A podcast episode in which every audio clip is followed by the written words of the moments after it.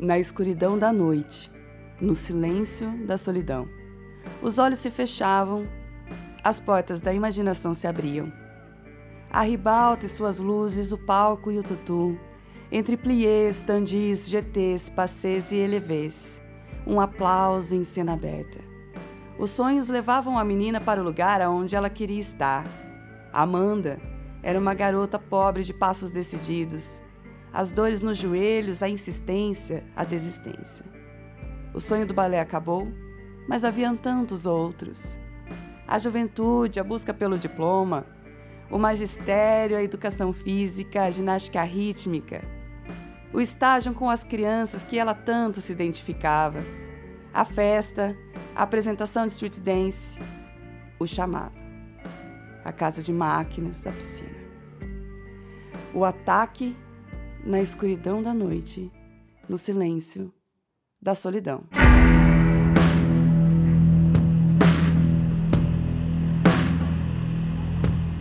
Aqui é o quarto da Amanda Rossi, né? Ainda está preservado algumas coisas, né? Inclusive enciclopédias, livros que ela lia, né?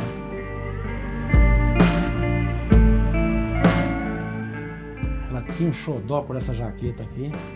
Então eu resolvi guardar ela. Inclusive vou mandar bordar o nome dela aqui do lado. Como uma lembrança que ela deixou. Nossa, ela gostava tanto dessa, dessa desse Udão Nopar aí que eu vou te contar, viu? Ela amava o que ela fazia. Tem alguma coisa assim, já me dizia que. que ela não, não, não ia voltar para casa, sabe? E ali meu mundo desabou, porque ela era uma irmã, ela era uma mãe, ela era a única irmã que eu tinha, né? O Igapó é a paisagem mais marcante da região sul da cidade de Londrina. Um conjunto de lagos formado pelo represamento do Ribeirão Cambezinho, afluente do rio Tibagi, curso d'água que facilitou o desbravamento e a colonização do norte do Paraná. No meio de uma urbe com mais de 500 mil habitantes, os espelhos d'água se tornaram símbolos da qualidade de vida. No primeiro lago, onde a barragem segura o Ribeirão desde 1959, a margem sul é tomada por mansões. No mesmo lado, mais à frente, o segundo lago está aos pés de um bairro vertical imponente, a Gleba Palhano.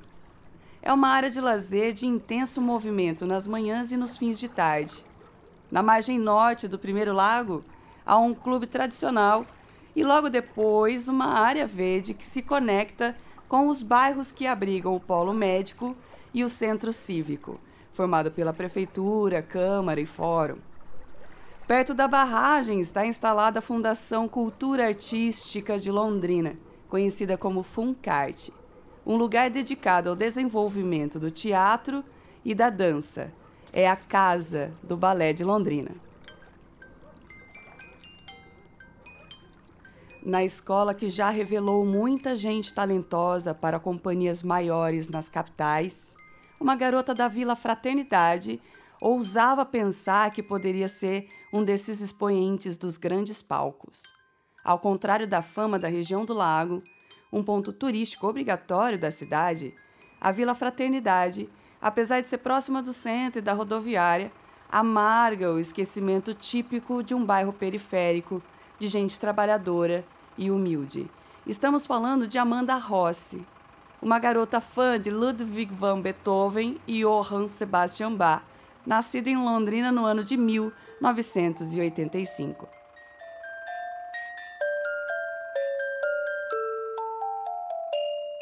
Ela e a irmã cinco anos mais nova, Isadora, filhas do comerciante Luiz Carlos e da servidora municipal aposentada Maria Francisca, era dupla inseparável na escola municipal de dança na segunda metade da década de 90. Enquanto Isadora, ainda com seis anos, não se entusiasmava com o balé, a pré-adolescente Amanda se empenhava para realizar os seus sonhos. Chegou a fazer parte das encenações da companhia preparatória do balé de Londrina, chamado de Balezinho. Mas uma lesão impede que a irmã mais velha prossiga sua jornada nos palcos. Chegava a hora de pendurar as sapatilhas e trocar de sonho. Boa nadadora e apaixonada por dança, Amanda chegou à juventude de olho no esporte e acabou ingressando na graduação de Educação Física da Unopar, a maior instituição de ensino superior privado da região. Ali, ela descobriria a ginástica rítmica, modalidade que tinha na Unopar um dos principais polos do país. Aqui cabe uma explicação. Nesta época, a família Lafranc era dona da universidade comandada pelo patriarca Marco Antônio, sua esposa Elizabeth conciliava a gestão da instituição com a carreira de dirigente esportiva. Chegou a ser eleita vice-presidente da Federação Internacional de Ginástica. Uma das duas filhas do casal, Bárbara, foi treinadora da seleção brasileira em dois Jogos Olímpicos. Até a Croton comprar o controle acionário da Unopar em 2011, a ginástica rítmica desportiva foi uma das cerejas do bolo do esporte londrinense. Perceba, portanto, ouvinte, que qualquer estudante de educação física da Unopar teria todos os motivos para acreditar que a carreira na modalidade era promissora, e com Amanda não foi diferente. Sua ligação sentimental com a dança poderia ser um diferencial e tanto num ambiente tão competitivo. No segundo ano de faculdade, a ginástica já estava no seu horizonte profissional. Fazia com notável satisfação seu estágio com as crianças carentes, onde já mostrava sua habilidade didática e a sua vocação para transmitir os encantos e segredos do esporte. Professores da graduação já enxergavam nela uma potencial árbitra de competições importantes. O voo da Amanda ganhava altura e estabilidade. O momento da vida dela era muito bom que ela queria dar aula, né? Ela foi do balé de Londrina durante sete anos. Ela coreografava e dançava alguma vez, junto com as, junto com as pessoas que ela coreografava, sabe? Ela estava num momento especial, né? Ele ia dar aula de GRD para as crianças, né? Com 30 crianças. É, ela era uma pessoa muito doce, muito meiga, muito chorona. Acho que essa é a única parte que a gente tinha igual. Porque de resto ela, ela adorava fazer todo esse tipo de coisa e assim, eu detestava. Eu queria ter uma banda de rock e ela queria fazer balé. A gente não tinha nada a ver. Esta é Isadora Rossi, 31 anos. Aquela que já mostramos aqui nessa história como a irmã mais nova de Amanda e que acompanhava nas aulas de dança da Funcarte. As duas sempre foram muito próximas e a considerável diferença de idade entre ambas fez da irmã mais velha uma espécie de tutora na vida social da caçula. Isadora enxergava em Amanda uma inspiração para superar as dores do amadurecimento. Religiosa, dedicada, responsável, Amanda era uma daquelas filhas que os pais comentam com orgulho com os vizinhos. Por sua vez, com a caçula, ela exercia muito bem aquele conceito recomendado pelos especialistas como transmissão de valores e condutas, a educação, como um exemplo. A descrição de Amanda por quem era próximo dela não deixava dúvida de como sua fisionomia e seu nome se relacionavam de pronto à virtude e ao bom caráter. A alegria de catequizar crianças, o esforço natural para ser uma boa aluna, o amor pelos animais, a preocupação com o futuro. Em 2007, com quase tudo certo para fazer um curso de arbitragem na Europa e com chances reais de promoção na escola Oficina Pestalozzi, Amanda causava fascínio e inveja.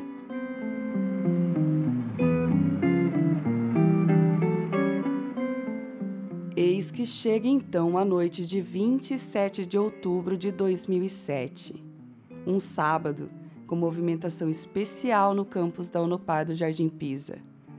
O terceiro festival Unaero Hip Hop forma uma plateia mista no ginásio de esportes da unidade. Fãs de dança urbana, alunos, professores e convidados tomam o ambiente. Amanda faz a sua apresentação de street dance, depois passeia pela quadra. Por volta das 20 horas e 45 minutos, ela é vista pela última vez. O desaparecimento dela durante o festival de hip hop virou o assunto do domingo. Família, amigos e toda a comunidade da Unopar se unem num mesmo sentimento. Então, eu estava na festa e eu lembro que teve um momento que eu fui no banheiro e eu comecei a me sentir muito mal, um pouco antes do, do horário da meia-noite. E eu comecei a me sentir mal, eu comecei a sentir um aperto no coração. E eu lembro assim, que eu comecei a chorar muito e eu não sabia o que estava acontecendo. Eu só sei que assim, eu não me senti bem. Aí depois eu lembro que eu voltei e meu pai foi me buscar, na verdade, e eu fui para casa e ele me avisou que ela tinha sumido, que ela não tinha voltado para casa. E aí ele pediu para eu tentar ligar para as pessoas que ela conhecia. E aí a gente ligava, liguei para uma amiga, liguei para outra, todo mundo falando que não tinha visto mais ela, que ela tinha sumido, não sabia o que estava acontecendo. E a gente achou meio estranho porque as, esses amigos falaram que ela tinha, não sabiam dela, mas parecia assim meio estranho, parecia que não sabia, mas que sabiam ao mesmo tempo, sabe? E eu sei que a gente ficou o, o domingo sem dormir. E aí no, no domingo de manhã, a gente foi, foi eu, meu pai, minha mãe, acho que minha tia, não lembro mais quem quem estava junto, mas foi algumas pessoas, a gente foi até o Nopar e a gente pediu para para procurar, dar uma olhada, ver o que estava acontecendo. E a gente andou pela Unopar. A gente passou perto da casa de máquinas. A gente perguntou o que era ali. E falaram pra gente que ali era a casa de máquinas, que não era impossível estar ali, alguma coisa assim. E não deixaram a gente ver esse lugar. Eu só lembro que a gente andou por tudo lá e a gente não encontrou nada, nem sinal dela e ninguém, ninguém sabia o que tinha acontecido com ela, nenhum dos amigos. E aí depois eu lembro que à noite eu fui para a igreja e eu lembro que eu orei muito para ela ser encontrada, sabe? No domingo de manhã, a depoente, a mãe dela, Dona Francisca, a Isadora, irmã mais nova de Amanda, o tio dela, Juliana e Denise, acompanhadas por um segurança cujo nome não sabe relatar, realizaram buscas nas dependências da faculdade em grupos separados, porém nada encontraram.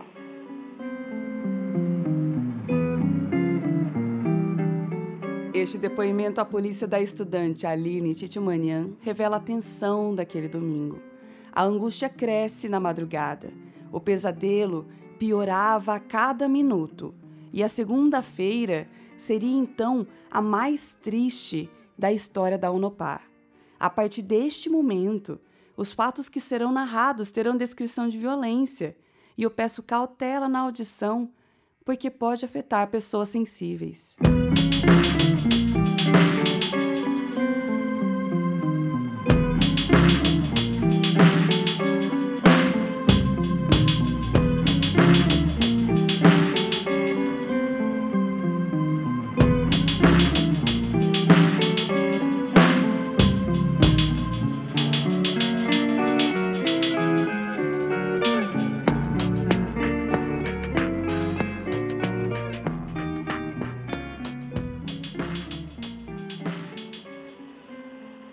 Data de hoje, por volta das 9 horas, a equipe desta delegacia recebeu informações de que havia sido localizado o corpo de uma aluna da Unopar dentro do campus daquela instituição.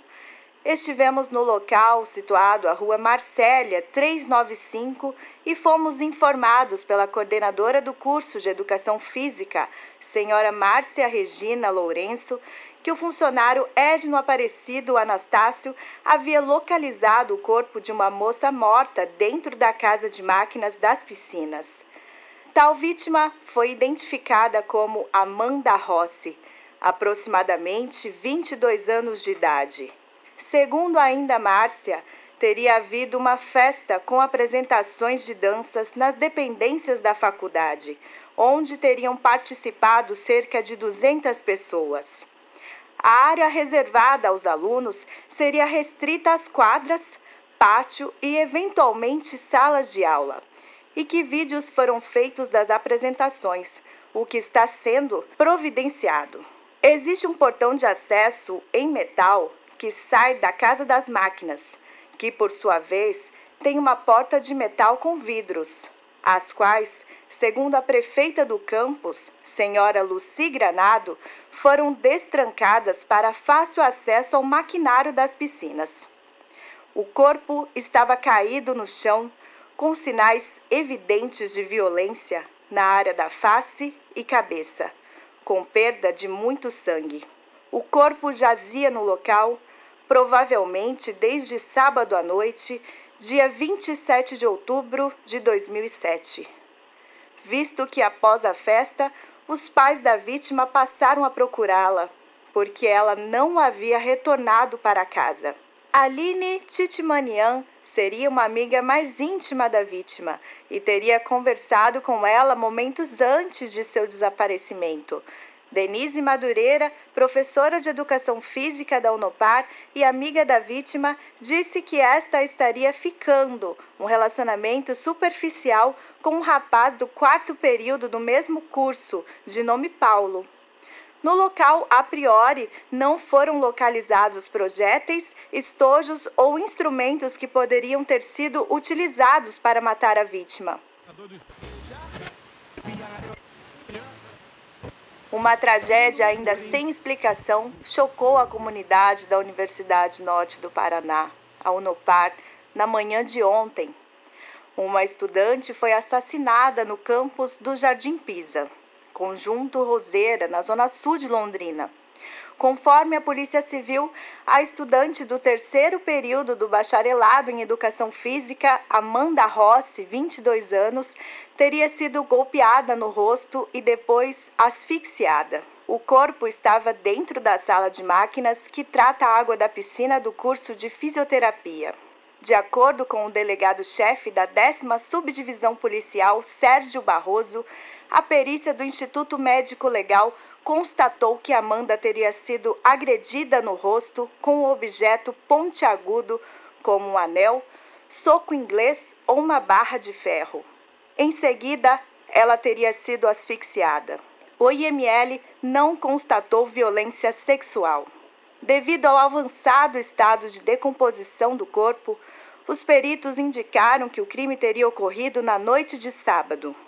O delegado operacional da Divisão de Homicídios, Joaquim Melo, ouviu ontem colegas de turma da vítima, mas ninguém deu declarações à imprensa. Segundo a assessoria da Unopar, a porta de acesso à sala de máquinas onde Amanda foi encontrada fica sempre aberta, pois as manutenções são frequentes no local. A reitora Elizabeth Lafranque estranhou o fato do corpo ter sido encontrado lá, porque, segundo ela, a segurança do campus estaria impedindo o acesso das pessoas aos demais setores da instituição.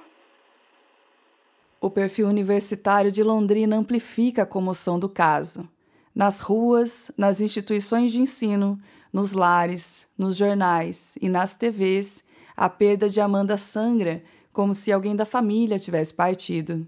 O fato de ter sido uma estudante dentro de um estabelecimento de ensino particular, o movimento que estava tendo aquele dia, que era um, uma festa de dança, hip hop, a presença, as presenças de várias pessoas dentro do local onde ela desapareceu.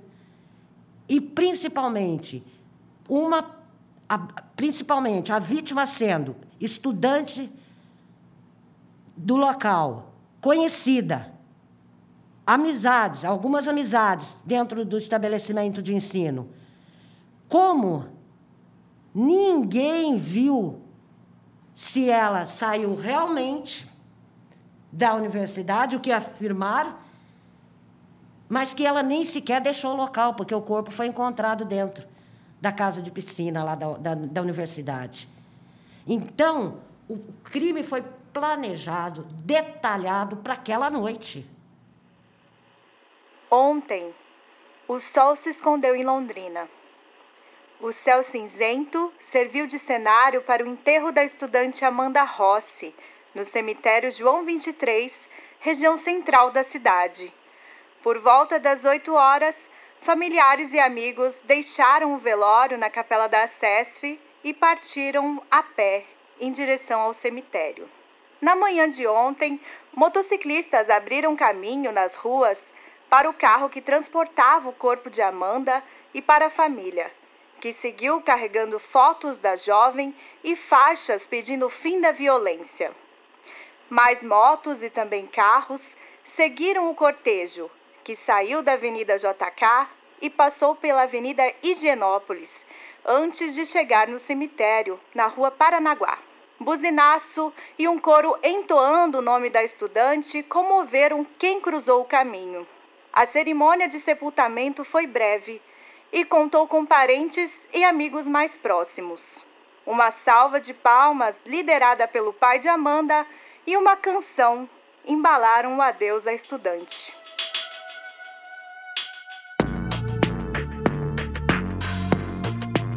No contrafluxo de tanta compaixão, uma nuvem de apatia e insensibilidade paira no Jardim Pisa.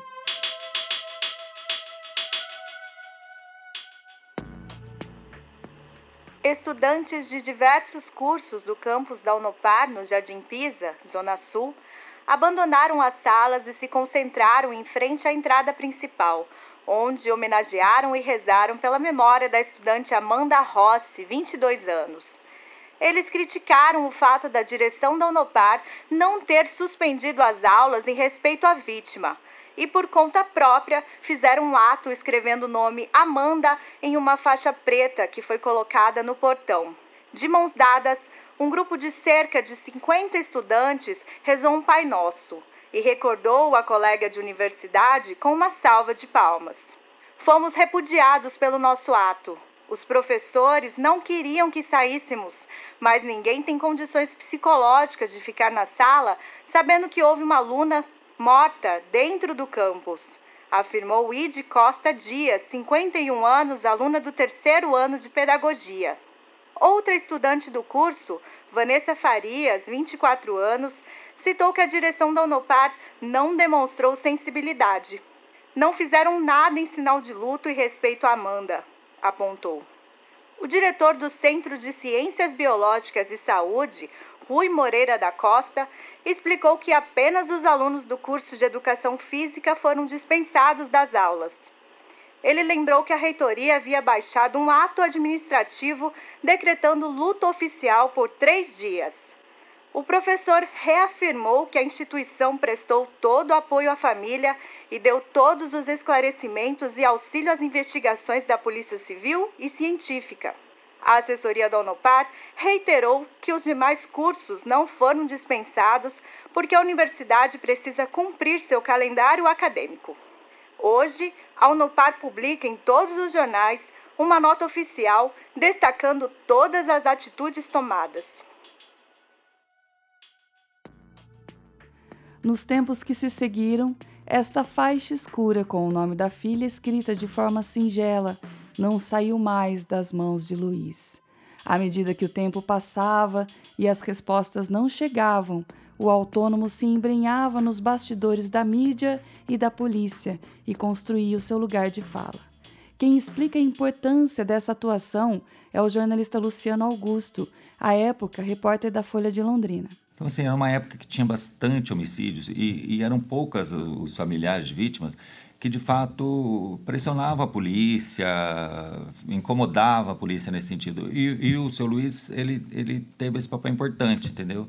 De é, estar tá sempre pressionando, ele nunca se recusou a dar uma entrevista, é, toda vez que a gente solicitava, ou ele mesmo ligava aqui às vezes, ó, oh, vai fazer tantos meses, vai fazer isso, vai fazer aquilo, a gente vai fazer uma missa, sabe? Ele ligava, ele, ele procurava, ele às vezes ele ia lá na delegacia, ah, e aí, o que, que você sabe, o que, que você não sabe e tal. Sabe? Era uma pessoa que estava sempre uh, pressionando e querendo que a, que a situação fosse resolvida, sabe? Então, nesse sentido, eu acho que a, a, o envolvimento dele no caso assim, foi bem importante. Foi bem importante mesmo, para que a polícia continuasse trabalhando no caso, entendeu? Na missa de um mês da morte da estudante, Familiares e amigos vestiam camiseta branca com o rosto dela estampado. Após a cerimônia, o grupo percorreu as ruas do centro com faixas pedindo paz. Em dezembro, outro ato semelhante. Sem novidades sobre motivação e autoria, o crime havia se tornado uma pedra no sapato da segurança pública. 20 dias depois, eu fiz uma matéria aqui na Folha que era, acho que o título era Quem Matou Amanda, enfim, uma coisa assim. Que daí eu pude retornar lá na, na universidade, é, conversar um pouco mais de calma com os alunos lá, com amigos de, de, de, sala dela tal. E ainda existia muito isso, como não tinha, a polícia não tinha evoluído praticamente nada de, até então, ainda tinha muito isso, assim, sabe, de, de especulação em torno do que tinha acontecido. Teve gente que falou: ah, com certeza o assassino estava lá consolando a família, deu um abraço na mãe, beijou, enfim, uh, o pai. Uh, e, e, se fez passar de um inocente ali e tal, e quando na verdade é o, é o assassino, né? E as pessoas já comentavam, ah, isso foi coisa mandada, é, teve algum mandante, porque isso não podia, não, não pode ter acontecido simplesmente assim, ah, uma pessoa que vai roubar não faz esse tipo de coisa, sabe? Então, e tinha muito medo ainda, né? Tipo, principalmente a, as estudantes, elas é, ainda estavam muito com medo, assim, porque não tinha, não tinha avançado em nada as investigações. É, o que se sabia era muito pouco ainda em relação a, ao crime em si, né? Enfim.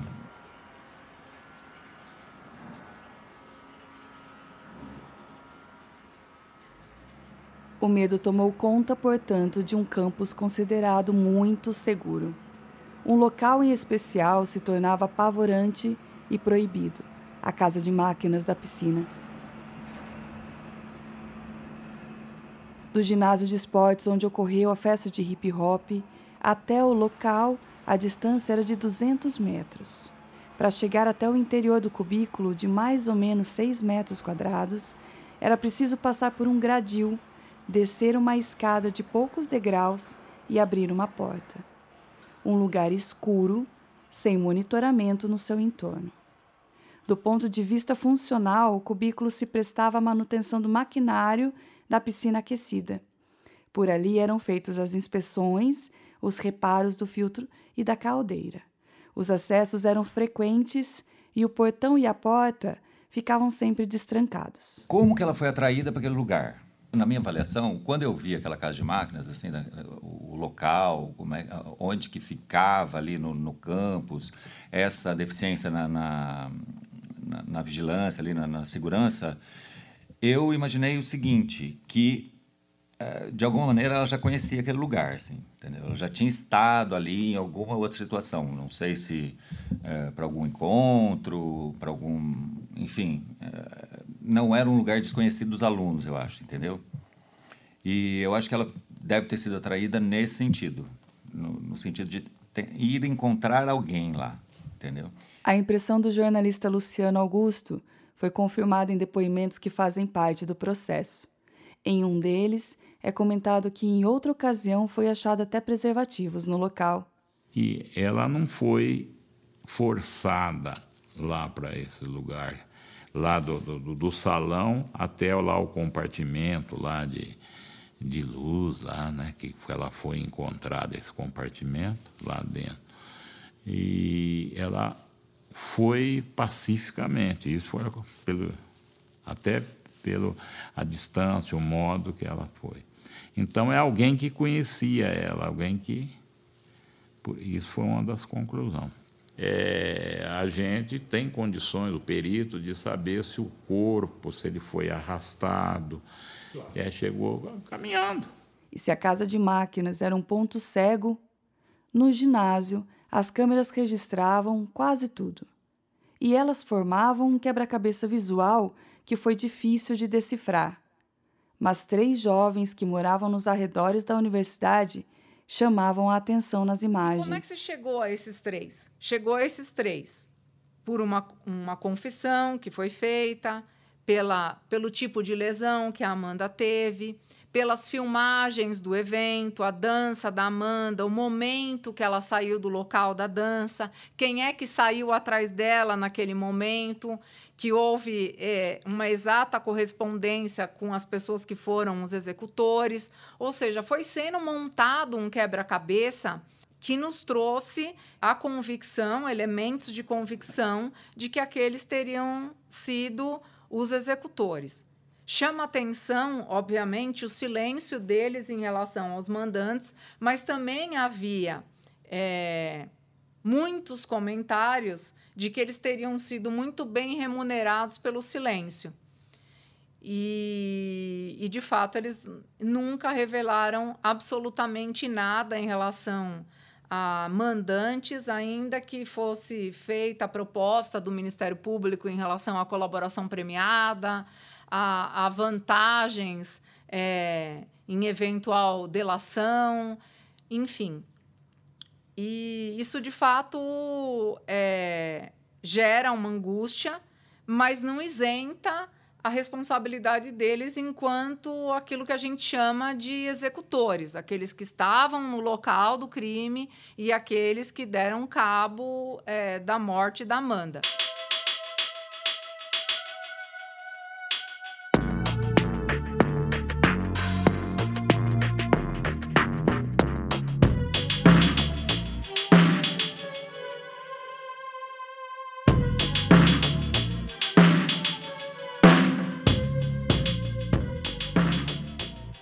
Eu vou tentar organizar esta parte da história. Vamos lá. O sábado foi encerrado com todos no mesmo ambiente, o ginásio de esportes da Unopar, no Jardim Pisa, zona leste de Londrina. Eu vou dividir esses personagens em dois grupos. O primeiro grupo é formado por professores e alunos da Faculdade de Educação Física, o segundo, pelos três suspeitos. A partir das pesquisas nos autos dos processos, é possível fazer uma cronologia desses dois mundos até que eles se aproximem na noite daquele 27 de outubro de 2007. Amanda, só recordando, era aluna do terceiro período. Uma das professoras que mais a influenciava era Denise Madureira, que dava aulas de sociologia e filosofia para o curso e era bastante respeitada como mentora e conselheira. Ela era, inclusive, chamada de mãe pelos alunos. Denise tinha uma relação muito próxima com outra estudante, Juliana Bonísio. Aline Titimanian, por sua vez, era a colega mais próxima de Amanda. No sábado da ocorrência, as estudantes tiveram um dia muito agitado.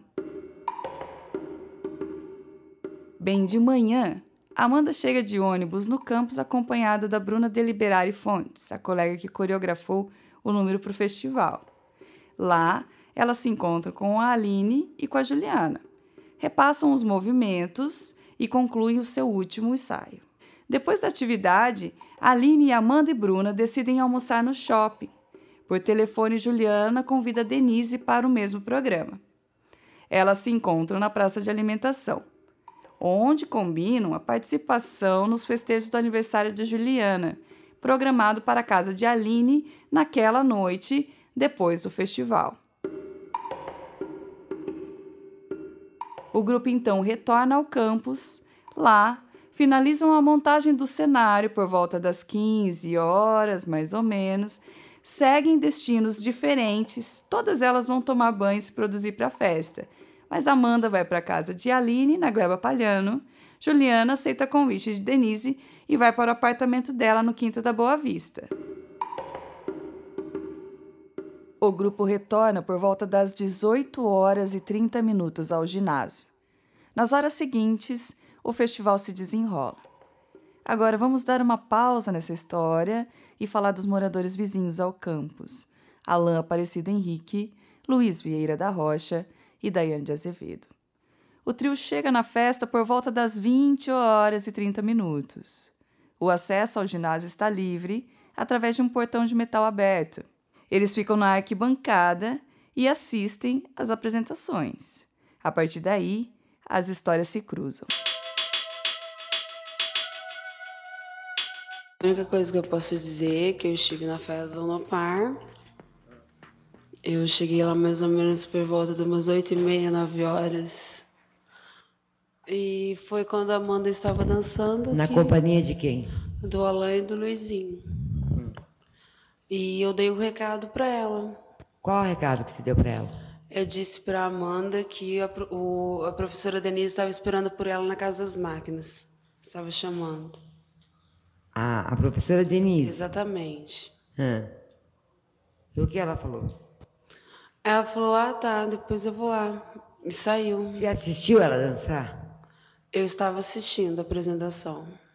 Chegou a assistir até o final? É, assisti até o final, aí foi quando eu cheguei até ela. E como que a professora Denise chegou até você?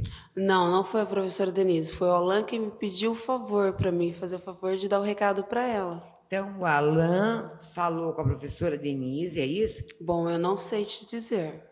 Ele só me pediu para me dar esse recado para ela e foi o que eu fiz. Sim. Que horas mais ou menos eram? Era umas nove e meia, dez horas da noite, mais ou menos. Você depois na polícia, né? Aham, Você confirma teu depoimento que você prestou na polícia? confirmo, Integral? com certeza. Tá. Depois que você deu o recado para Amanda, para onde você foi? Eu fiquei, continuei no local. Eu dei o recado para ela, se distanciou, se distanciou. Aí o Luizinho pediu Ela para saiu do local? É, ela estava na quadra, eu cheguei até ela e peguei e falei assim, moça, seu nome é Amanda? Ela falou assim, é. Você não conhecia a Amanda? Não, nunca tinha visto, só vi ela no dia mesmo. E como você chegou até ela se você não conhecia ela? Eu cheguei para ela e perguntei se o nome dela, pedi licença e perguntei se o nome dela era Amanda e disse para ela que a professora Denise estava esperando por ela na casa das máquinas. Sim. Você sabia onde ficava a casa das máquinas? Não. Não. Tá. E daí? Aí eu dei recado para ela, ela se retirou e foi até o local e eu fiquei, continuei na quadra. Mas ela não estava dançando? Ela estava dançando, acabou a dança, eu cheguei até ela, pedi Ah, tá. licença e passei o recado para ela. Que roupa que a, que a Amanda estava usando no dia? Uma calça e uma camiseta. Que cor? A calça acho que era azul, camiseta branca, uniforme da Unopar. Com cabelo solto ou cabelo preso? Cabelo solto. Ah. E depois, na sequência, o que você fez? Eu dei recado para ela e voltei. Não, esse do recado já sei. Ah, Aí ela saiu. Ela saiu, eu continuei no local. Ela foi para onde? Ela saiu, ela se retirou. Você não sabe dizer para onde ela foi? Provavelmente para casa das máquinas. Não, provavelmente não. Você viu ela se dirigindo até Eu vi ela se retirando. Tem uma quadra e eu vi ela saindo, só isso. em direção a essa quadra. Não, é, tem a quadra, ela estava Onde foi a dentro do local e ela se retirou. Ah, Aí ela pegou e saiu. E eu continuei no local, sozinha.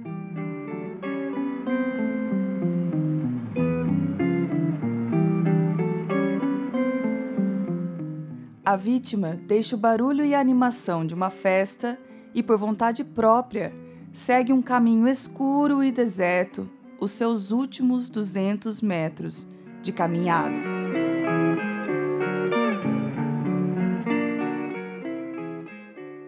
Quando o Luiz pediu para mim chamar o Alan pra gente ir embora.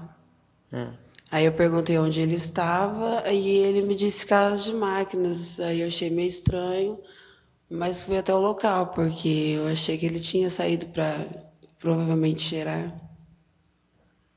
Aí eu fui atrás dele, na casa de máquina. na casa de máquinas. Quer dizer que você sabia onde era o ficava a casa de máquinas? Não, eu perguntei onde era o local e fui até o local. E quem você encontrou na casa de O máquina? Alan, O Alain e quem mais? o Alan e a Amanda. E a Amanda. E a Isso. professora Denise? Não, não vi. Ah. Eu só vi. E a. Amanda, estava viva já? Estava viva ainda? Tava. Você conversou com ela? Não, porque ele estava apertando o pescoço dela. Não teve como conversar Quem com ela. estava O apertando Alan. o pescoço? O Alain? Exatamente. Mas não foi o Luiz que apertou o pescoço Não, dela? foi o Alan. O Luiz ficou na quadra, pediu para mim ir atrás do Alan e eu cheguei até o local e o Alan estava apertando o pescoço dela. Hum, sim. E na sequência, o que vocês fizeram? A hora que ele estava apertando o pescoço dela, eu falei para ele parar, pelo amor de Deus, que ele ia matar a menina. Ele grudou no meu braço e disse para mim que se eu contasse, ele mataria eu também. Aí ele a empurrou e eu vi só a hora que ela caiu. Não sei se ela caiu morta ou viva. Aí eu subi correndo e pedi pro, pro Luizinho para ele pra gente ir embora. Aí ele falou assim: "Não, estava junto, agora você vai ficar". Este é o depoimento de Daiane Azevedo, a juíza Elizabeth Cater no tribunal do júri. Ouça agora um trecho da denúncia do Ministério Público que descreve o que aconteceu naquela noite na casa de máquinas da piscina do campus Jardim Pisa da Unopar. Por volta das 20 horas e 30 minutos, a denunciada Daiane Azevedo abordou a vítima Amanda Rossi, solicitando que esta se dirigisse à casa de máquinas da referida instituição, pois uma professora a estava chamando, dissimulando assim o intento homicida deles.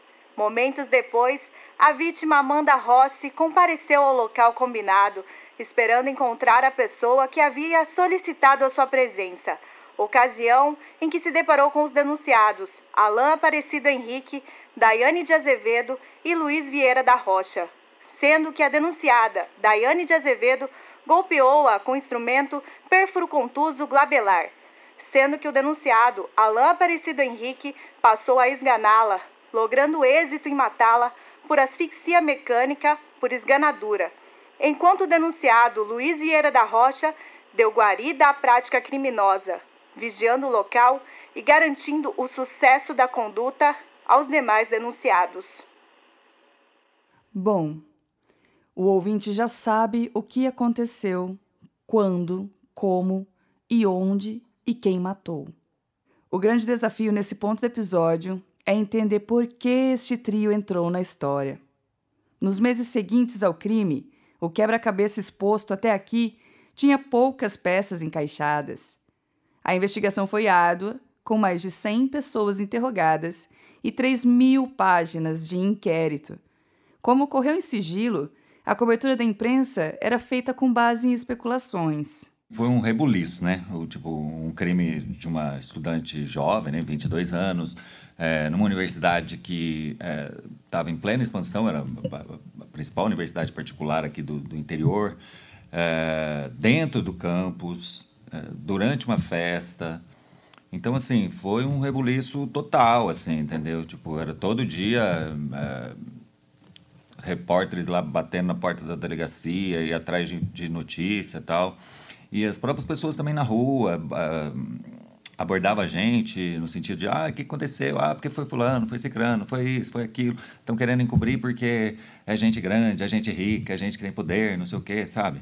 Então tinha muita no começo, assim, tinha muita botaria. Como não tinha muita informação, porque desde o início, assim, a polícia foi sempre muito contida, assim, no sentido de, de dar detalhes do caso, então começou a rolar muita botaria, entendeu? Tipo, as pessoas começaram a criar teorias, enfim, e... É, ah, foi traficante, foi gente que queria roubar, foi gente que é, tinha alguma relação com ela, ela estava envolvida com não sei o quê. Então, assim, começou todo tipo de, de, especulação assim em torno do caso, né? E como ganhou assim, é, foi notícia é, no país inteiro, né? Folha de São Paulo, Isto É, é as TVs, enfim. Então é, foi um caso assim que, que é, chocou, né? E que atraiu atenção assim imediata, né? Um fato inusitado faria o foco e a atenção mudar de direção Luan da Silva Freitas, um rapaz de 18 anos, morador da cidade paulista de São Carlos, foi preso no dia 2 de janeiro de 2008. Ele se denunciou por um e-mail como autor do crime, ficou cinco dias detido, mas depois foi liberado por não convencer os policiais com a sua versão. Gente, eu sei que eu preciso prosseguir com a história, mas eu também preciso falar sobre esse personagem antes. Imagina você, um rapaz de 18 anos que vivia a 430 quilômetros de distância de Londrina, num quarto de pensão, que passava horas mergulhado na realidade da Unopar através de comunidades do Orkut, Todo mundo aqui deve lembrar como era uma febre essa rede social naquele período. Pois bem, Luan, moreno escuro, alto, magro e forte, segundo a descrição da dona da pensão Luzia, fez muito barulho nessa fase silenciosa da investigação. Olha só o que ele contou para a polícia. Claro, nós vamos omitir alguns nomes que estão nos documentos. Nesta cidade de Londrina, o declarante conheceu uma moça que estuda na Unopar, estudante do curso de Física ou Educação Física. Conheceu a moça em Londrina, questão de um ano mais ou menos, em um evento musical da própria faculdade, em um ginásio fechado, que não sabe precisar onde se deu, sendo que era um evento de música pop e hip hop, que o declarante, naquela ocasião, conversou muito com ela. Pessoa de cor branca, cabelos pretos e lisos, idade entre 20 e 23 anos, corpo definido. Recebendo dela seu telefone, cujo número não se recorda, mas que está anotado em uma das agendas do declarante na cidade de São Carlos, em São Paulo, junto à pensão onde residia. Que o declarante, também para a moça, passou seu telefone celular e o telefone da pensão, como também para ela, repassou seu e-mail para utilização no MSN, que por várias oportunidades ela trocou mensagens com o declarante via MSN e ela chegou a ligar para o declarante por várias vezes, na pensão e no celular. Que o declarante também conheceu naquele mesmo evento um outro estudante na Unopar, de cor branca, cabelos lisos, claros, curtos, como se estivesse com luzes, com barba, cerca de 1,60m de altura, magro, muito brincalhão, e tal pessoa seria amigo da outra moça, e com cuja pessoa não chegou a trocar números de telefones ou endereços eletrônicos. Ela também possuía o endereço da pensão dele, fornecido através do MSN. Sendo que no início do mês de outubro, numa quarta-feira, ela telefonou de um telefone fixo para o celular do declarante, dizendo que para lá se deslocaria para falar consigo, não adiantando o assunto que deveria ser tratado pessoalmente. E no dia 4 de outubro de 2007, um sábado de madrugada, mais precisamente 3 horas da manhã, ela compareceu em um Fiat Palio de cor prata, placas de Londrina, que era conduzida por um rapaz, cuja pessoa também seria estudante da Unopar. Que o declarante avistou no evento que aqui participou, quando aqui se encontrou com ela. E no veículo, além dela e do rapaz que dirigia o veículo, estavam mais um menino e outras duas meninas, sendo que estes ele não conhecia e apenas sabe que seriam estudantes da Unopar. Luan atendeu todos que estavam no veículo e ali mesmo no portão da pensão, o rapaz que dirigia o carro, na frente de todos, fez uma proposta de pagarem R$ 1.600 ao depoente, em dinheiro, para que o declarante matasse uma menina, não dizendo quem. Mas também perguntaram se o declarante viria a Londrina no evento de hip hop, ocasião em que a menina deveria ser morta. O declarante não aceitou a proposta, porém todos insistiram que ele aceitasse, dizendo que ninguém saberia do acontecido. Como também informaram que entre eles havia uma bronca oriunda de relações entre amigos ou namorados e ele reafirma não ter aceitado a proposta. Que, diante da recusa de Luan, aquelas pessoas se retiraram da pensão e disseram que retornariam para Londrina. Porém, durante as conversas, embora não tenha aceitado, o declarante foi convencido a vir para Londrina no dia do evento do hip hop, tendo para cá se dirigido no sábado, dia 27 de outubro de 2007. Pegando um ônibus da empresa Cruz, às 6 horas da manhã, no terminal rodoviário de São Carlos, até Ribeirão Preto. Em Ribeirão Preto, no horário do almoço, utilizou a aviação Garcia e embarcou para Londrina, aqui chegando por volta das 18 horas. Chegando em Londrina, que o declarante, fazendo uso do telefone público existente em frente à pensão, pouco antes das 6 horas da manhã, ligou para o telefone da residência daquela moça que ele tinha conhecido, informando que viria para Londrina naquele dia e que aqui chegaria no final da tarde, razão pela qual a moça já o aguardava no terminal rodoviário, na companhia das mesmas duas meninas que foram a São Carlos, todas naquele mesmo palio de cor prata, então dirigido pela moça. Ela havia deixado o veículo palio no estacionamento da rodoviária, no estacionamento que é pago, que da rodoviária foram até uma lanchonete no centro de Londrina, cujo nome não sabe informar. Onde fizeram um lanche e ali permaneceram até por volta das 19 horas, que da lanchonete se dirigiram para Onopar, onde encontraram aquele outro rapaz, junto com outro menino, que também tinham ido para São Carlos. E ali eles começaram a conversar sobre a morte da menina. Ocasião em que uma das amigas da moça que estava dirigindo o carro mostrou ao declarante quem iria morrer, dizendo que seu nome seria Amanda. Que uma das meninas abordou Amanda e a chamou para sair do ginásio, ocasião em que seguiu com ela até o local onde foi morta, ou seja, a casa de máquinas da piscina dizendo o declarante que este deslocamento Amanda fez voluntariamente, por conhecer e confiar naquela menina que é da mesma faculdade. Luan e os outros acompanharam Amanda e outra menina a uma certa distância. Após Amanda e aquela menina entrarem na sala de máquinas, todos ali adentraram, com exceção de outro rapaz, que ficou do lado de fora, olhando o movimento para que ninguém fosse surpreendido que Amanda se assustou com a presença de todos na sala de máquinas, tendo se iniciado uma discussão entre Amanda e a menina que a conduziu para a sala de máquinas, sendo que tal discussão versava em torno de um namorado daquela moça, que um rapaz, naquela ocasião, trajava vestimentas de roqueiro, tendo enrolado na sua mão direita uma corrente que servia de adereço em sua vestimenta e então desferindo um soco que atingiu Amanda em seu rosto.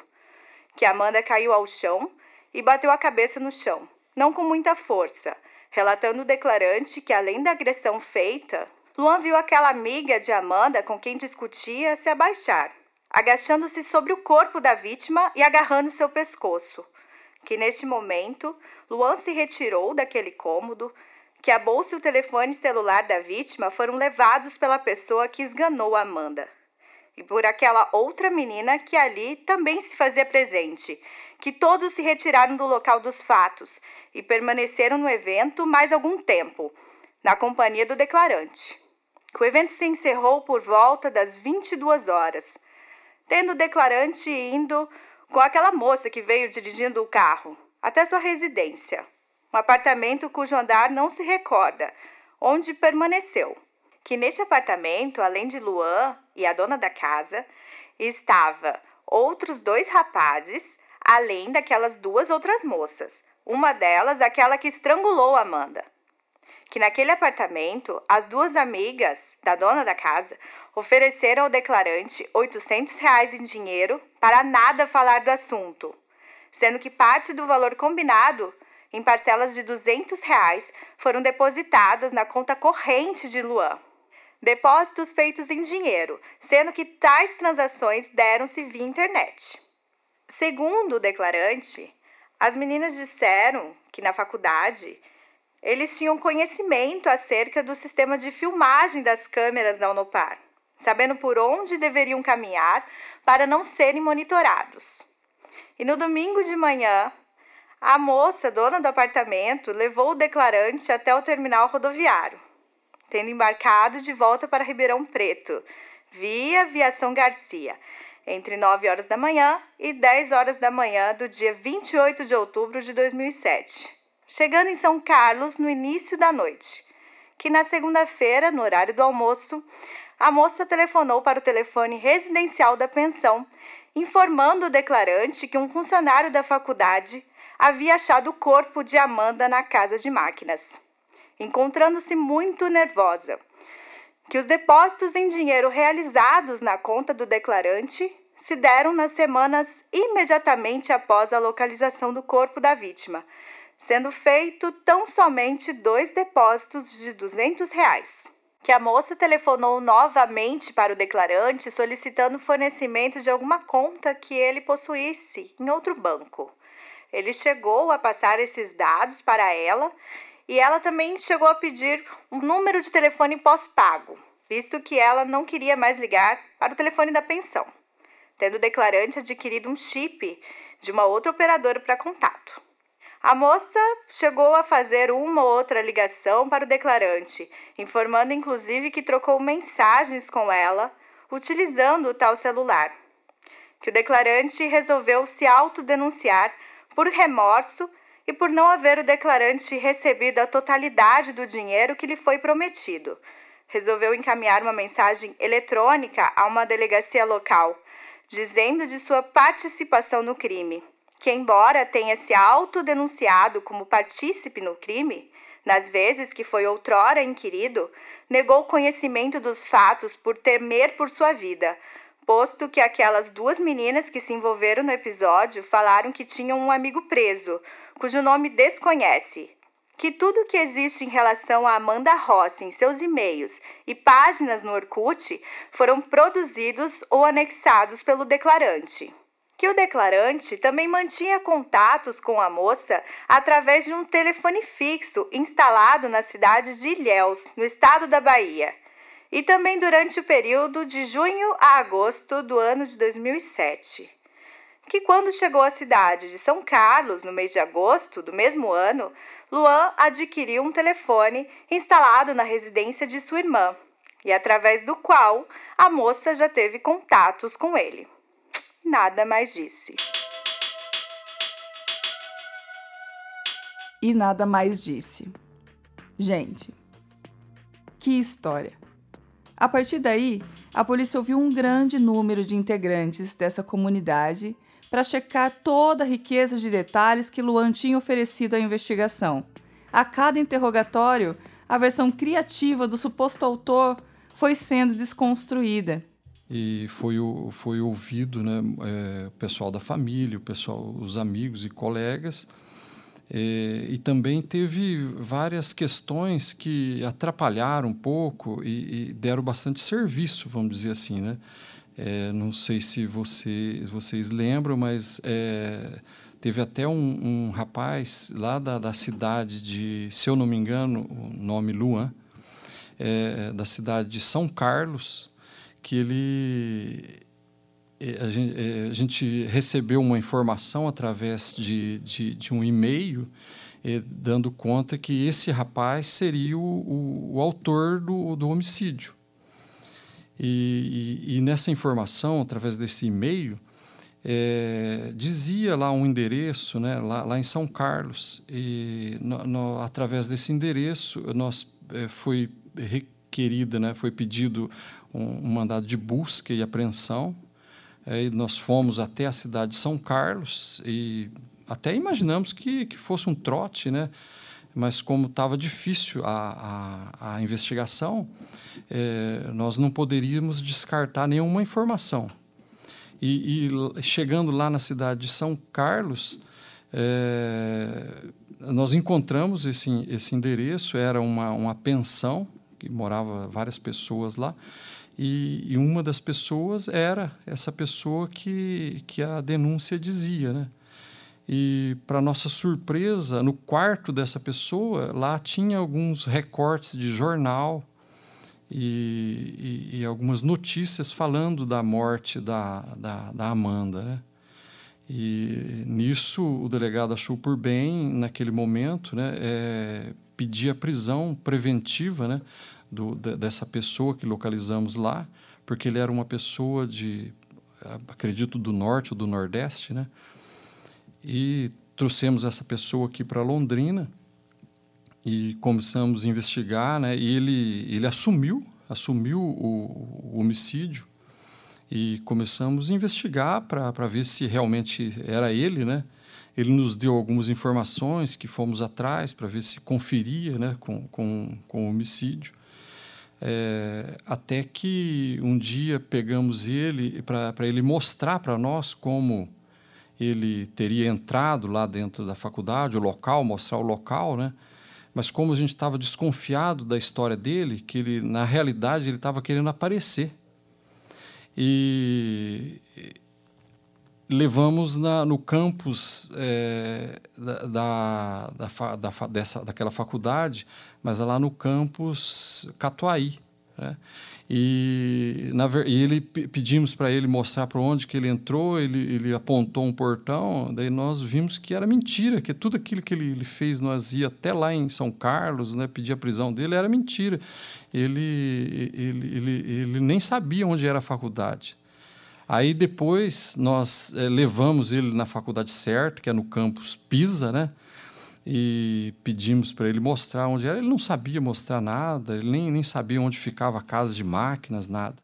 Este é o investigador Sérgio Francisquinho, policial civil que trabalhou no caso de ponta a ponta, explicando como essa história dentro da história atrasou a busca por pistas. E antes de prosseguir, lembro que a polícia atestou a insanidade mental deste primeiro suspeito e explico que a sua narrativa fake foi elaborada a partir do noticiário dos jornais publicados na internet e que ele imprimia e guardava. Na estaca zero, de novo, a polícia volta às origens da investigação para reencontrar o rumo. Francisquinho lembra que a primeira impressão dos policiais é que uma mulher estava envolvida no episódio. Fui avisado né, de, de um corpo ter sido encontrado né, lá na, na faculdade, né? É, daí a gente deslocou até lá e assim que eu cheguei no local, eu já percebi que ali é, teria tido, imaginei naquele momento ali que, que, que, seria mais de uma mulher naquele local.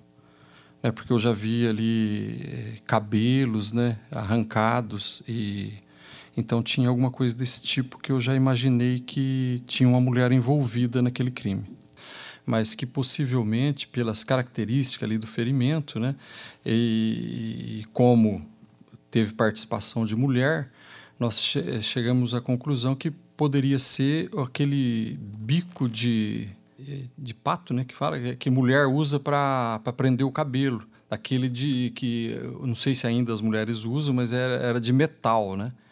Então, porque isso não foi o que causou a morte dela, né? E pela perícia também que, que foi feita ali, é, que era pouco sangue para aquele ferimento causar a morte, né? Então, na verdade, não foi isso a causa da morte dela. Né? Mas... Mas, assim, pela aparência, né, de como estava o corpo e aqueles cabelos ali tudo arrancados, né?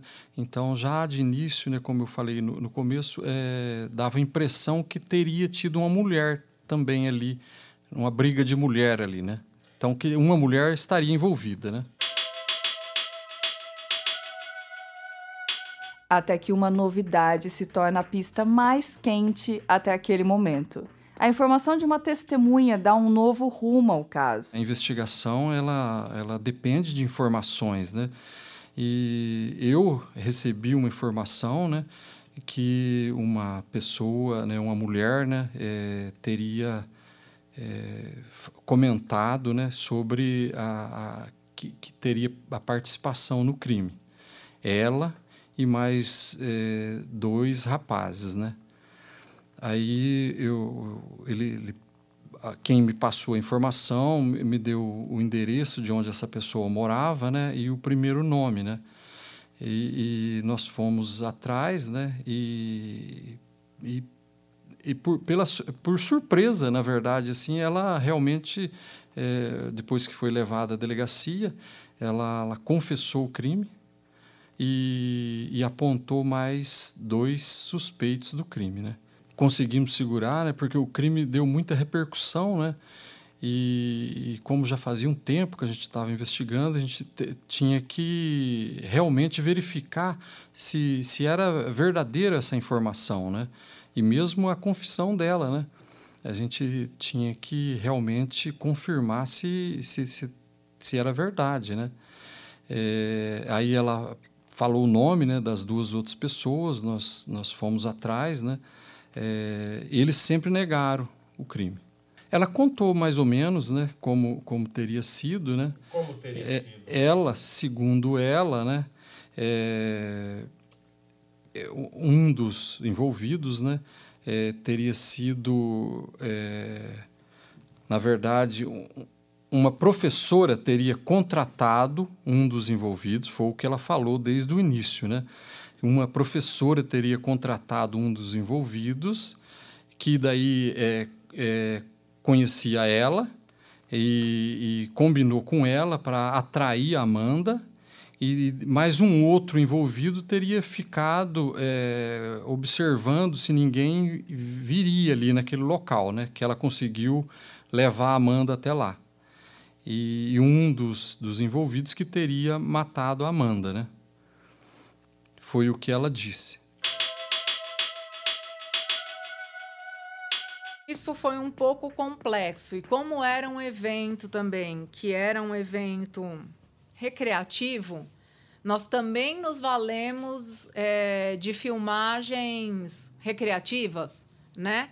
Então tivemos, tivemos que juntar coisas que pessoas tinham filmado com filmagens oficiais. Mas é, a própria vítima era uma, uma pessoa muito querida, então essas coisas acabaram chegando. Mas tudo é muito trabalhoso, porque foram horas de evento. E, e para a gente chegar nessa reconstrução, né? Porque começou a fulano com uma jaqueta preta. Imagina numa noite fria, um fulano com uma jaqueta preta em Londrina, né? Uma jaqueta preta, todo mundo com uma jaqueta preta né? Então, até se reconstruir, aí eu vi ela saindo com uma pessoa de jaqueta preta. E aí começou. E junta com o telefone, junta com uma outra informação e com uma outra informação.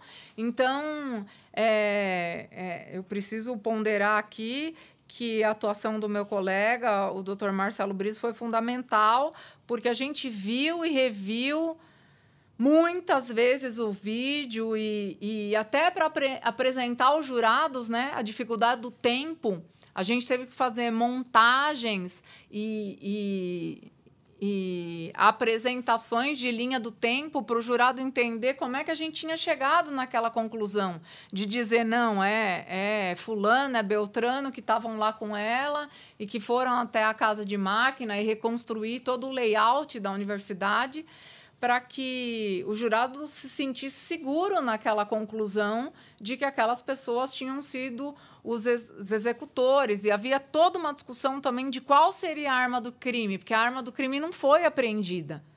Então, a característica do ferimento, por que, que sangrou de tal forma, ela foi encontrada já um tempo depois. Então, muito inchada, o calor, havia uma discussão local fechado, que horas que foi, quanto tempo foi, até reconstruir tudo isso, é, foi um trabalho interessante, assim. A grande resposta da polícia à opinião pública ocorre no dia 19 de fevereiro de 2009, com a conclusão do inquérito, a denúncia do Ministério Público e a aguardada apresentação dos executores. O trio Daiane, Alain e Luizinho já estavam presos desde dezembro de 2008, mas os nomes não foram divulgados na ocasião para não prejudicar o objetivo principal, chegar ao mandante.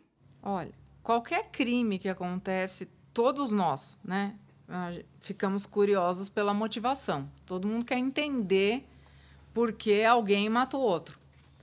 E, e quando como promotora do júri, eu digo: o pior júri para fazer é o júri que não se tenha motivação. Porque todo mundo quer ouvir uma história, né? No sentido de é, por que, que aconteceu aquilo? Como é que se desenrolaram os fatos?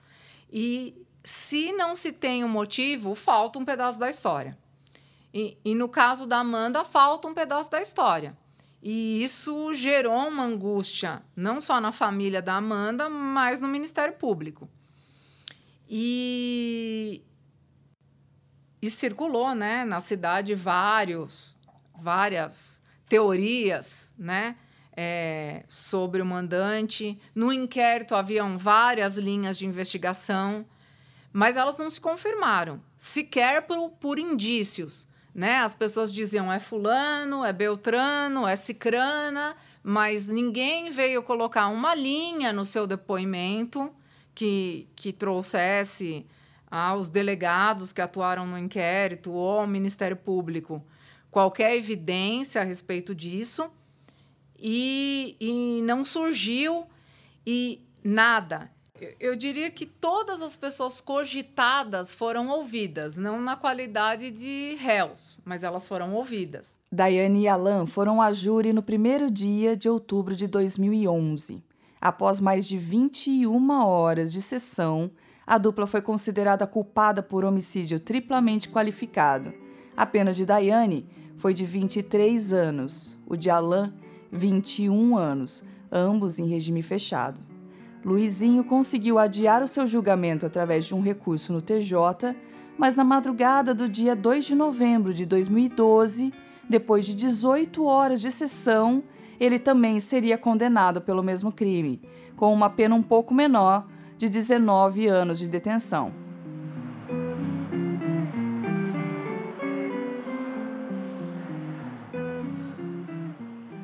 Para a promotora Suzana de Lacerda, responsável pela acusação, a pena de 19 anos para Luizinho foi compatível.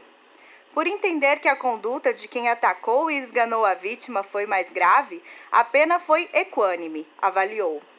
No entendimento do Ministério Público, cada réu teve uma parcela de contribuição no crime. Luizinho deu cobertura na casa de máquinas da Unopar. Daiane atraiu Amanda até o local e a atacou com um objeto contuso perfurante, enquanto Alain esganou a vítima até a morte. O Luiz não sujou as mãos. Alain, amigo de infância dele, sujou, disse a promotora. No julgamento, a advogada de defesa, Cássia Vieira da Rocha, alegou que não foi comprovada a culpa de seu cliente. Luiz foi condenado sem que existissem provas da participação dele no crime, assim como foi no julgamento da Daiane e do Alain, declarou. Há 10 anos, portanto, polícia, Ministério Público e Justiça concluíram seu trabalho, vencendo um desafio daqueles. No entanto, a família e os amigos de Amanda ainda carregam uma ponta de insatisfação. Uma pergunta continua gritando no fundo das suas almas. Afinal, quem mandou matar Amanda? O inquérito que tratava exclusivamente desse aspecto do crime foi arquivado. Por nove anos, a polícia tentou em vão provar que o trio não agiu por conta própria. Em 9 de julho de 2021, o juiz da primeira vara criminal, Paulo César Roldão, arquivou o inquérito que tentava descobrir o mandante. O pedido do arquivamento partiu do Ministério Público. Reportagem do portal Bonde contou como a decisão repercutiu. Segundo o promotor Tiago de Oliveira Gerardi, todas as diligências foram feitas para descobrir o possível mandante, o que não aconteceu. Além disso, ele citou que a investigação é antiga, o que prejudica a produção de novas provas ou identificação de suspeitos. O laudo do Instituto Médico Legal confirmou que Amanda morreu por asfixia mecânica após ser esganada. A decisão causou revolta no pai Luiz Rossi.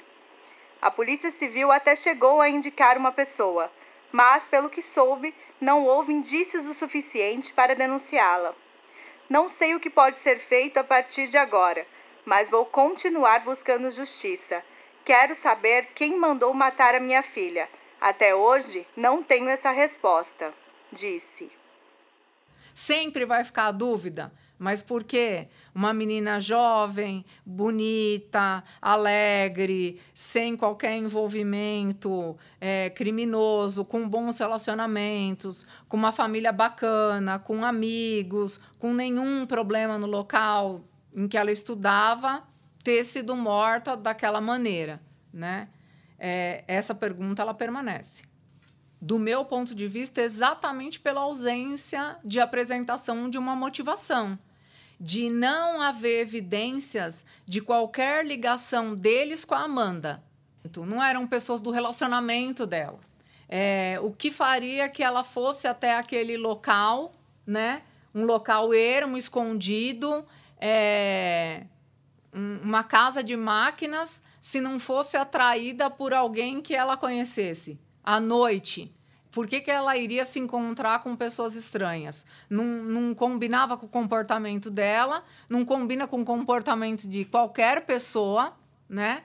Num evento que ela estava entusiasmada, segundo a família, para se apresentar, que era uma coisa que ela curtia, que ela gostava, que era dançar. Visivelmente feliz naquele dia, até pelo vídeo, né? Para algo que ela tinha se preparado. Ou seja, não dá para entender. A professora Denise Madureira, citada como mandante por Daiane de Azevedo, sustenta sua inocência 15 anos depois. Ela se pronunciou por carta exclusivamente para a série Banco dos Réus. Confira na íntegra a mensagem. Me chamo Denise. Sou professora e por muito tempo fui perseguida, caluniada e difamada por algo que não tenho e nunca tive envolvimento. Há muitos anos, eu e minha família sofremos com tudo o que aconteceu. Mas apesar disso, tive a graça de aprender mais sobre mim mesma, sobre resiliência e mais a respeito dos seres humanos. Neste período, pude observar quem são as pessoas que verdadeiramente se importam e acreditam em mim.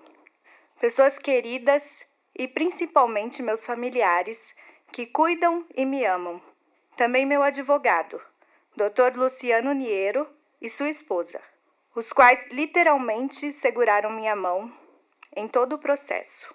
Amigos e amigas rezaram e oraram por mim e comigo.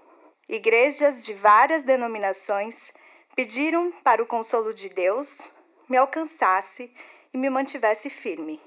Muitas vezes me senti cansada e impotente mas essas orações me fortaleceram e me trouxeram de volta à vida e à vontade de viver. Eu sempre acreditei que minha missão como professora era estar pronta para auxiliar na construção do conhecimento de modo integral, e por isso me esforçava para estar apta a acolher as dificuldades e necessidades dos alunos. Ainda me pergunto o porquê de uma acusação tão grave e destrutiva recair sobre mim dessa forma, sem qualquer justificativa concreta, lógica ou fática. Fui repentinamente exposta e julgada pelo sensacionalismo irresponsável de muitos veículos de comunicação. A sensação de impotência foi sufocante. De lá para cá, além do apoio de pessoas importantes para mim, também faço acompanhamento psiquiátrico e psicológico mas ainda não consegui recuperar a confiança nas pessoas. Já ouvi muito a respeito de conspirações e outras suspeitas, mas nunca me manifestei, pois sem provas seria leviano de minha parte, e jogar com a vida de outras pessoas nunca faria parte de meu caráter. Eu não desejaria que ninguém passasse pelo que passei. Por fim, como esperado, o inquérito contra mim foi arquivado. A imprensa pouco divulgou isso. Hoje, só posso agradecer aos tantos amigos e amigas que nunca se ausentaram e sempre acreditaram em mim. E principalmente, reafirmar que nunca, nunca mesmo tive algo a ver com este crime monstruoso. Repito, não tive e nem tenho nada a ver com a morte da jovem Amanda. Eu só quero o direito de viver minha vida em paz. Assina Denise Madureira. Existe mesmo um mandante para o homicídio? Ou simplesmente Daiane, Alain e Luizinho agiram por conta própria? Seja lá qual for a resposta que se obtenha um dia para essas perguntas, o caso Amanda Rossi segue no imaginário popular, é uma curiosidade que intriga a cidade inteira. Para a família, no entanto, é uma ferida aberta. Ela só queria viver a vida dela, ela só queria dar aula dela, entendeu? Então, eu acho que é um dos motivos também porque a, a ferida, pelo menos para mim, não se fecha tão bem. É porque a gente nunca descobriu o porquê que a pessoa teve tanta maldade de fazer isso com ela. E eu gostaria muito que essa pessoa entrasse em contato com a gente. E, assim, a gente queria entender o que aconteceu, sabe? Eu acho que é uma parte que falta para encerrar a, a história, o capítulo, Porque eu, eu acredito que, assim, pra justiça essa pessoa não, não vai mais, mas eu gostaria que pelo menos ela, ela tentasse se arrepender e contasse pra gente por que, que ela fez isso. Pode ser que nunca aconteça, mas eu gostaria que em vida ainda, na vida do, em vida dos meus pais, é, essa pessoa conversasse com a gente, contasse a história. Se a gente soubesse o que aconteceu aquela noite, talvez isso desse um, um, um término, um fim para o que a gente está sentindo. Assim, a dor a gente vai levar para o resto da vida. O que não se explica e o que se explica. Como se ainda estivesse observando o Lago Igapó a caminho das aulas de balé, Isadora lembra de como é devastadora a perda de quem um dia guiou seus passos. A gente era muito ligada, a gente era muito próxima. E eu só fiquei pensando que eu nem pude me despedir dela, sabe? Naquele dia que ela, que ela sumiu, eu nem, eu nem consegui dar um abraço nela, falar tchau. E por muito tempo eu fiquei me culpando que eu devia ter sido uma irmã melhor. que eu deveria ter feito mais coisas com ela nos últimos tempos. Sabe, o, o que eu posso dizer é que nos últimos dias ela estava imensamente feliz. Eu acredito que pelo menos assim ela, ela morreu, mas pelo menos ela, ela teve uma semana muito boa. Ela estava muito feliz naquela semana. Então, assim, é, só é difícil porque a gente sempre quer voltar no tempo para tentar corrigir alguma coisa, melhorar alguma coisa. Mas, infelizmente, a gente não tem essa chance, né? O que, que tinha acontecido? Que ela estava feliz? Ah, ela estava feliz com a apresentação, ela estava feliz com a vida, ela estava feliz com o curso, sabe? A promotora Suzana de Laceda faz uma ressalva. Embora arquivada, a investigação sobre quem mandou matar a estudante pode ser reaberta a qualquer momento. Ele foi arquivado, mas ele pode ser reaberto no caso de aparecimento de novas provas.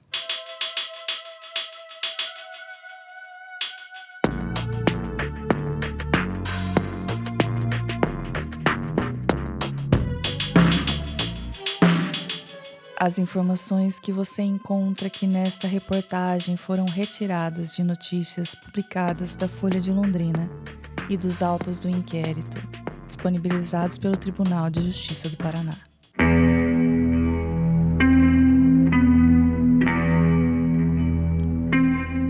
O Banco dos Réus é um audiodocumentário produzido pela Folha de Londrina com o apoio do ICFJ, Centro Internacional para Jornalistas Meta Journalism Project, ANJ, Associação Nacional de Jornais, ANER, Associação Nacional de Editores de Revistas. Para vocês não enjoarem da minha voz enquanto eu falo para vocês toda essa história, eu convidei aqui para narrar comigo a jornalista Fernanda Sirkia, que foi a voz que vocês escutaram na narração de todos os documentos e as notícias de jornais. Esse documentário foi produzido por uma equipe multiprofissional que vai da reportagem à edição, da pesquisa à documentação, do som ao impresso. A apresentação deste programa foi feita por mim, Patrícia Maria Alves. A locução é de Fernanda Sirkia Produção multimídia de Juliana Gonçalves. Nosso entrevistador e roteirista é o Lúcio Flávio Moura. Produtor de audiovisual Celso Felizardo. Documentarista Vitor Ogawa. Nossa coordenação do impresso está a cargo de Adriana Decunto. Design de som é de Tiago Franzin. A identidade visual do Banco dos Réus é de Rafael Pereira Costa. Nosso produtor é o Pedro Rosa Estagiária de produção e reportagem Ana Júlia Gabas. A pesquisa e documentação foi feita por uma equipe que tem Yuri Pereira, Lara Bride, Stephanie Záquio, Alice Rezende e Vitor Struck. A mentoria ICFJ e Meta é de Luiz Fernando Bovo.